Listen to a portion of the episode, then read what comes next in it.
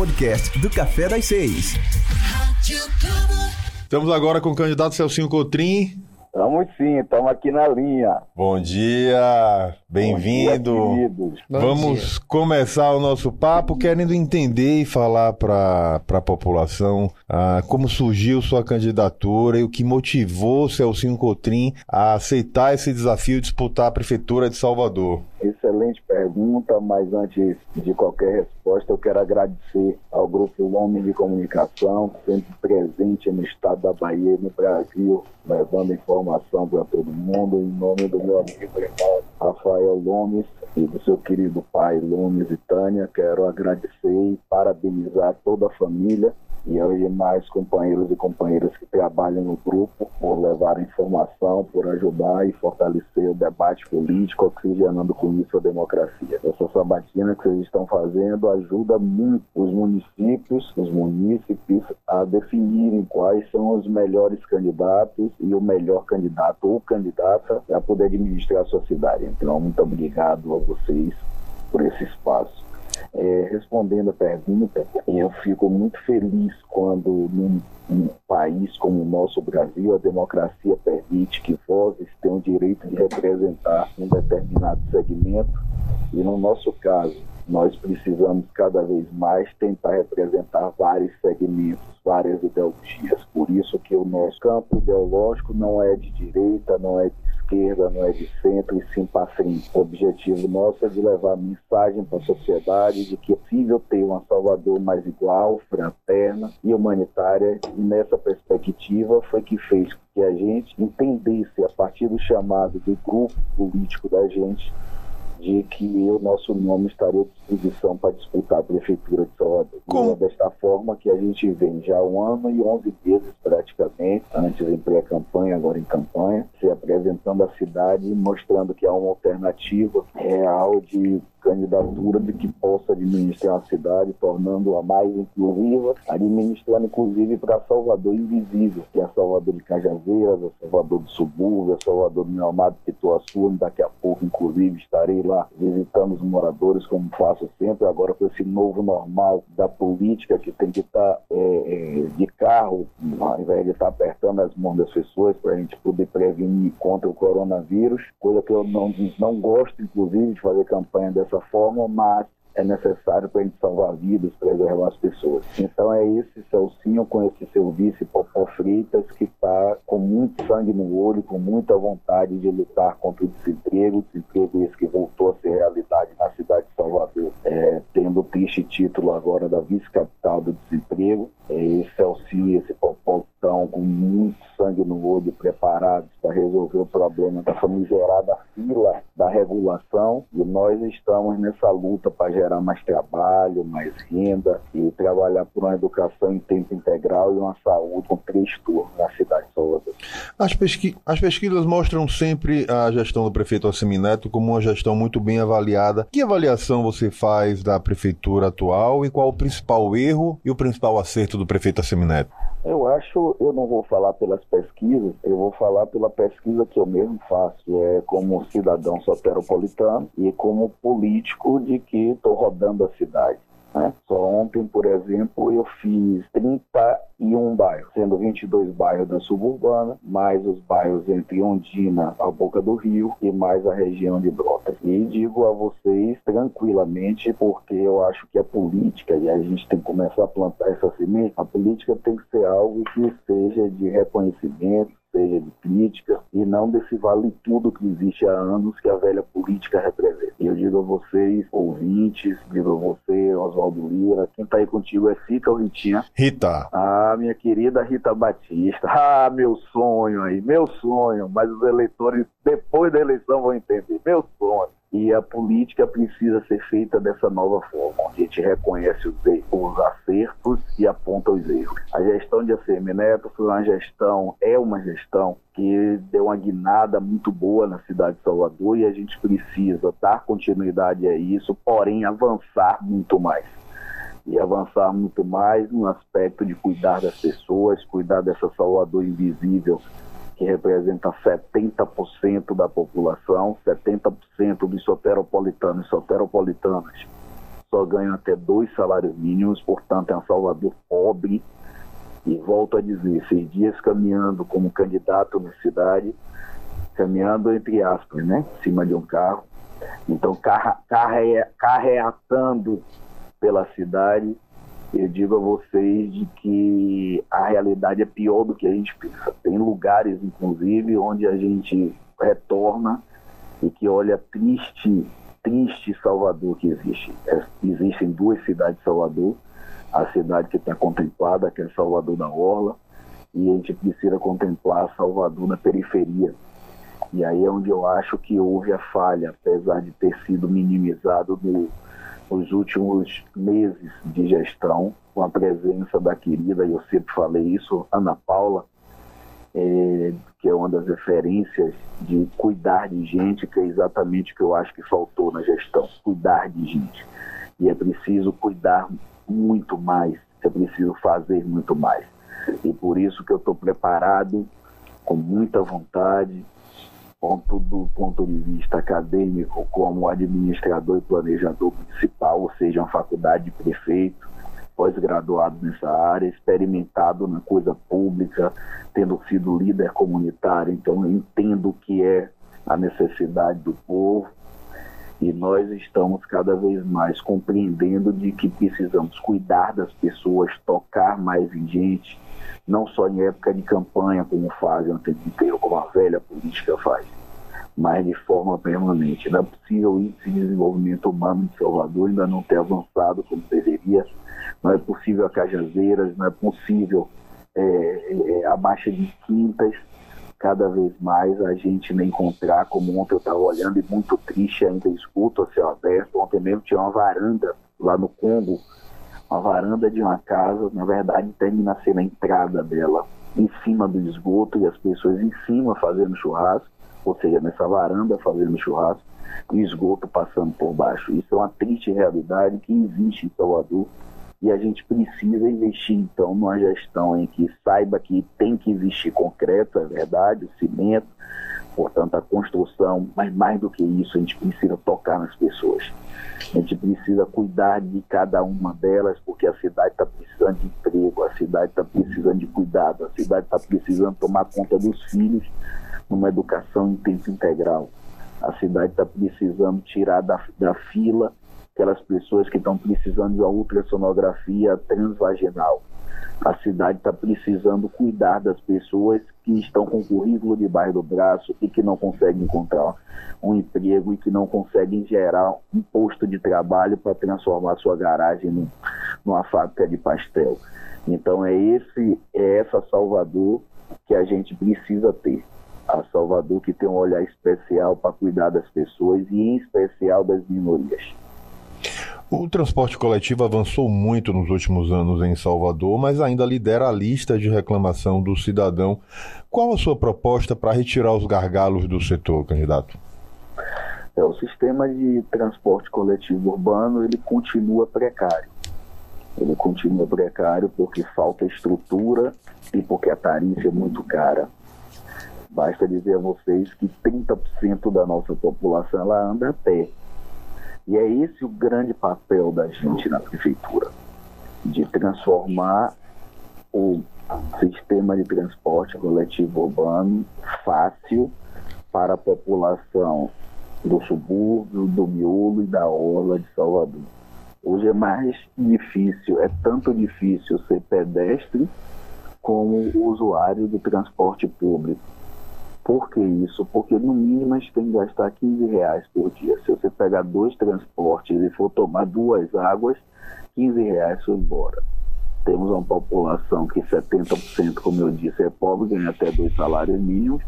Você não tem condições, na verdade, de pegar transporte. Por isso esse quantitativo de aproximadamente 900 mil pessoas que andam a pé nessa cidade para economizar dinheiro ou porque não tem dinheiro mesmo daí. Então nós precisamos ativar de fato o Conselho Municipal de Trânsito e Transporte na cidade, a gente vai incluir o trânsito, para quatro mãos construirmos com os empresários, com os usuários, com as representações tanto dos empresários quanto dos usuários, o governo do estado e, a, e o governo federal, para que nós traçamos um projeto tem especificamente a unidade na relação do trânsito e do transporte na cidade de Salvador, com demais municípios, inclusive da região metropolitana, onde a gente propõe fazer um consórcio metropolitano que de fato aconteça com bilhete único em toda a região e que todos os prefeitos e prefeitas sejam escutados e participem desse processo. E aí a gente foca em duas questões. Primeiro, a readequação através da cultura dos empresários e dos trabalhadores, para que a gente reduza o deslocamento das pessoas, pegando os trabalhadores, a mão de obra que está no entorno das suas empresas, para colocar para trabalhar. Exemplo disso é, tem funcionária do aeroporto de Salvador que mora na Ribeira, e tem trabalhador que mora em São Cristóvão, ou seja, na região do aeroporto, que trabalha em Paripe então, nós precisamos fazer, como Jaime Lerner fez, a referência da administração pública, e por isso que Curitiba também é um dos, dos lugares mais avançados de transporte e trânsito no país, de você colocar mão de obra local envolvido com o trabalho local. Dessa forma, se reduz o deslocamento e reduzindo o deslocamento das pessoas, você consegue facilitar e agilizar muito mais o trânsito na cidade de Salvador, porque você vai ter menos pessoas circulando, menos pessoas precisando utilizar o serviço de transporte. Essa é a primeira questão. Segunda questão é trabalharmos com a Câmara dos Deputados, o governo do Estado e a Prefeitura a nível de Secretaria da Fazenda e Procuradoria Geral do município para encontrarmos uma forma de desoneração da folha dos empresários para que eles tenham oxigênio na sua saúde financeira e, consequentemente, possam renovar a frota, colocar ar-condicionado, ter vídeo monitoramento e não aumentar mais o valor da tarifa do ônibus. É dessa forma que a gente pretende transformar o serviço de público de trânsito e transporte na nossa cidade de fácil acesso para a população. Nós tivemos a participação de outros candidatos aqui ligados ao governo do estado e houve uma crítica muito grande à questão do BRT. Qual a sua avaliação sobre esse modal, candidato? É, eu acho que ficam perdendo tempo nessa picuinha, na politização de tudo, né? E é por isso que a gente não vai para frente. E quando a gente despolitiza, vocês veem aí a questão da saúde pública, né? Saúde pública com essa questão do coronavírus. É, nós, a gente avança e retrocede, avança e retrocede, e a gente fica feito um, um, um, um peru bêbado em véspera de Natal, coitadinhos, quando fazem para matar os pobres perus, e onde a gente não sabe para onde ir, né? A gente fica tonto. A gente não sabe se escuta o presidente da República, a gente não sabe se escuta o governador do estado, a gente não sabe se escuta o prefeito, que cada um vai para um lado. E por que isso? Porque politizou a saúde pública. É o caso aí do, do transporte de Salvador. É, né, é, Faz-se a politização, né, envolve a política numa questão que é de política pública de transporte e de trânsito. Eu não vou entrar nessa questão, eu vou apresentar o que eu acho. Se fez e está aí, o dinheiro público foi gasto, é para pegar o que está aí, potencializar e melhorará. São 166 cidades no mundo que tem um BRT e nessa perspectiva nós precisamos é, interligar com os modais já existentes, a exemplo de VMT, dos ônibus, do metrô, para que a gente possa contribuir ainda mais com o transporte e o trânsito. Não vou perder meu tempo para olhar pelo retrovisor, eu quero olhar para frente, de que forma eu posso ajudar a melhorar o BRT que está aí com o dinheiro público gasto. Eu sou de uma geração que não permite entrar e parar o que foi feito pelo antecessor para não deixar o mérito dele. Ao contrário, eu vou dar o mérito dele, mas vou avançar muito mais. Então, vou ampliar muito as vias do BRT e vou passar cada vez mais a trabalhar com a região metropolitana de Salvador e com o governo do estado para cada vez mais melhorarmos o trânsito na nossa cidade. Estamos conversando com Celcinho Cotrim, candidato do PROS da Prefeitura de Salvador, uma parceria da Rádio Globo com o portal Muita Informação. Candidato, a pandemia gerou impactos na vida de todos e paralisou a economia ao longo dos últimos meses. Como pretende fazer para se relacionar com o setor produtivo e alavancar a economia da cidade? Só tem uma forma: A única forma, Oswaldo Lira, do www.muitainformação.com.br, onde eu sou leitor assíduo, a primeira coisa que eu faço quando eu acordo é me atualizar. E é para onde eu vou.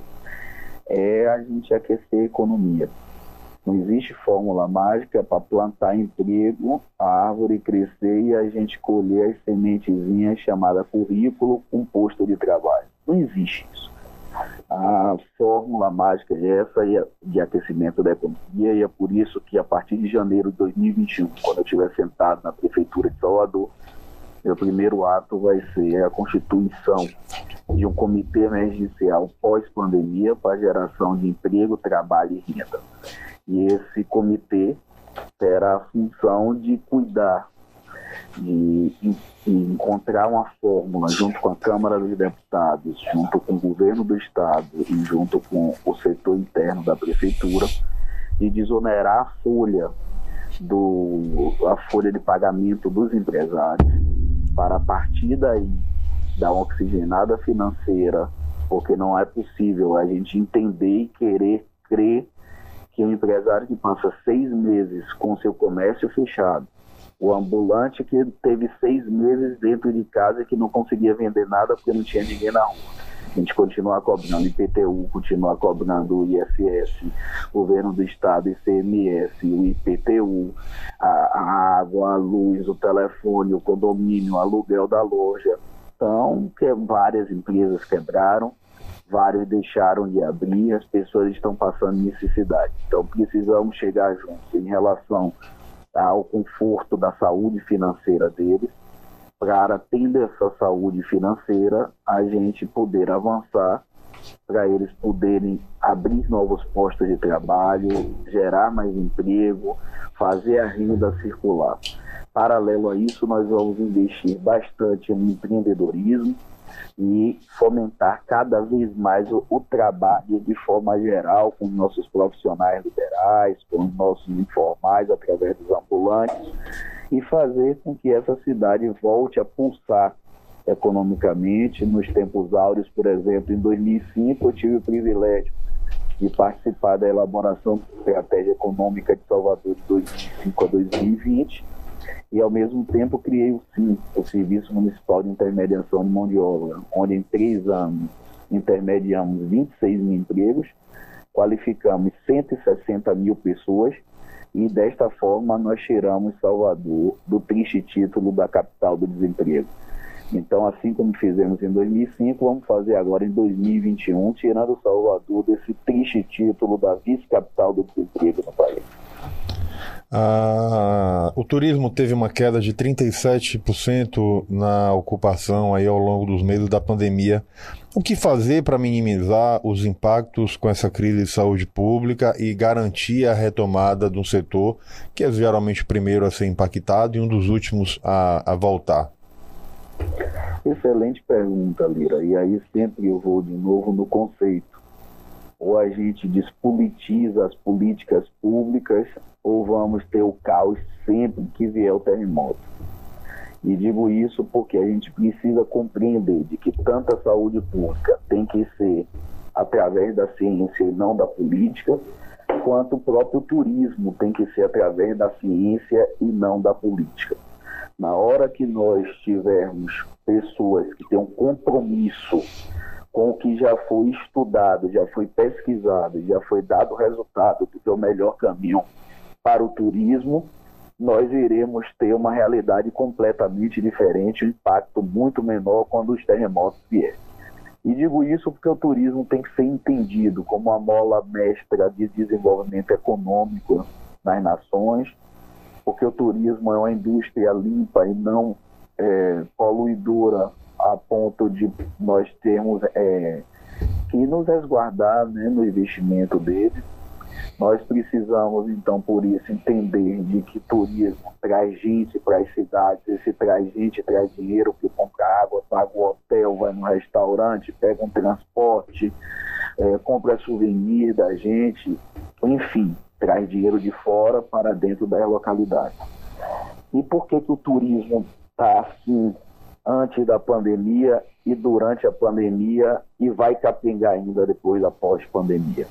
Porque não se discute mais o turismo como tem que ser discutido como política pública e que quem tem que definir o destino do turismo é quem faz ele. E quem faz o destino do, turismo, do, do turismo não é quem está atrás das carteiras, das mesas, procurando só fazer eventos. É, política de turismo é coisa séria. Política de turismo tem que ser feita com trade turístico. É quem está na ponta, é o dono do hotel, é o dono da operadora de turismo, é o dono da agência de turismo, é o dono do receptivo, é o, o garçom, é o vigilante, é o taxista, é o motorista por aplicativo. É, esses é que tem que definir o turismo. Junto com o trade turístico, portanto, é que as políticas públicas de turismo têm que ser apresentado. Mas para que, Celcino? Para investir em infraestrutura, porque uma cidade bem preparada para o morador, a cidade está bem preparada para o visitante, para o turista. É investir em cursos de qualificação profissional empresarial. É estabelecer uma política única de preços para não chegar épocas de verão, por exemplo, de festas, e aumentar a tarifa, então é chamado da tarifação do turismo. É, é investir cada vez mais na intermediação na mão de obra, como eu criei no governo do estado, o Sintum, Serviço de Intermediação de Mão de Obra de Turismo, não sei por que foi fechado, provavelmente por isso, né? porque não se baseia na ciência, só na política. É necessário, então, com isso, investir na promoção nacional e internacional do destino turístico. Salvador, além das suas belezas naturais, Salvador tem um povo acolhedor, Salvador tem sua culinária, tem a sua música, que é o axé, a culinária aí a gente vem logo com a carajé, que é o carro-chefe. A gente tem as indumentárias feitas aqui, a exemplo das roupas do Cortejo Afro, da Goya Lopes, e, e, e a, a, própria roupa do Lodum, que é vendida nos quatro cantos do mundo. É o axé nosso aqui, muito maravilhoso, que exportou a Bahia para o Brasil para o mundo. Então, para alavancar o turismo, para colocar os hotéis com ocupação máxima, é necessário investir na Salvador do Inverno, porque a Salvador do Verão, ela por si só, ela consegue lotar os hotéis, portanto, lotar nossos bares, restaurantes, receptivos, os nossos táxis, a cidade fica movimentada, mas o grande desafio para a coisa pública é cuidar da localidade na época do inverno, que aí cai bastante, que as pessoas não gostam de sair em época de chuva. E é nessa perspectiva que o poder público tem que trabalhar mas só trabalha com isso, volto a dizer, se for com trade turístico e baseado na ciência, na politização da política, na politização, melhor dizendo, do turismo, os resultados são esses aí, com pandemia ou sem pandemia. Ele... Nós estamos preparados para isso, porque eu tenho muita experiência na área de turismo. Já fui subsecretário de turismo do Estado, diretor de todas as diretorias da Bahia Tussa, superintendente do governo do Estado e dei excelentes resultados, modéstia à parte, o governo da Bahia, para o nosso Estado da Bahia, atraindo muitos turistas, visitantes e investidores para o nosso Estado. Então, com essa experiência, levarei para a Prefeitura de Salvador e nós alavancaremos com um secretário escolhido pelo trade turístico, ou seja, com um secretário técnico, ao invés de estarmos fazendo arremedos como a gente vive, fazendo indicações políticas. Eleito prefeito, que avaliação você faz sobre o carnaval? Quando poderá acontecer a festa em 2021? Só vai acontecer carnaval, que é a festa que eu adoro, que vou passeio para baixo, que me alegro, sou fã do carnaval, sou carnavalesco. Então fico muito à vontade para falar disso, porque eu defendo o carnaval com unhas e dentes. Até porque também é a maior patroa da cidade de Salvador, né? A maior empregadora da cidade de Salvador chama-se Carnaval. Emprega aproximadamente 200 mil pessoas é, nesse período. Mas Carnaval, assim como São João, assim como Lavagem do Bonfim, assim como Cortejo 2 de Julho, assim como Lavagem do Rio Vermelho, enfim, esses eventos populares que têm aglomeração só acontecerão quando a nossa sociedade estiver imunizada com a vacina contra o coronavírus. Ah, estamos conversando com o candidato Celcinho Cotrim, candidato do PROS à Prefeitura de Salvador. Há muita dificuldade hoje para se marcar uma consulta médica na cidade. Que avaliação você faz da saúde pública e como retirar os principais gargalos hoje que afastam a população do atendimento médico na cidade? Eu acho que a saúde pública melhorou bastante. É, o trabalho feito aí pela prefeitura, um trabalho que merece muito sim é, nossos parabéns, mas a gente precisa avançar muito mais. E avançar muito mais nesse problema que acomete o Brasil como um todo, a famigerada fila da morte, chamada fila da regulação. É inadmissível nós ainda termos pessoas em pleno século XXI esperando para ter, como eu disse no início da nossa conversa aqui, é, espera para fazer um exame. Nós temos, por exemplo, a senhora Valmira, de lá da Lagoa da Paixão, no subúrbio ferroviário, que está há cinco meses aguardando uma mamária, uma ultrassom de mamária para ser feita. Isso não existe mais. Isso tudo por quê? Porque a gente quer encontrar a fórmula mágica onde não existe. Não tem como você atender a remanda de, é, reprimida se você não tem a oferta maior dos serviços a serem prestados. Então, por conta disso, nós estamos ampliando o terceiro para o terceiro turno.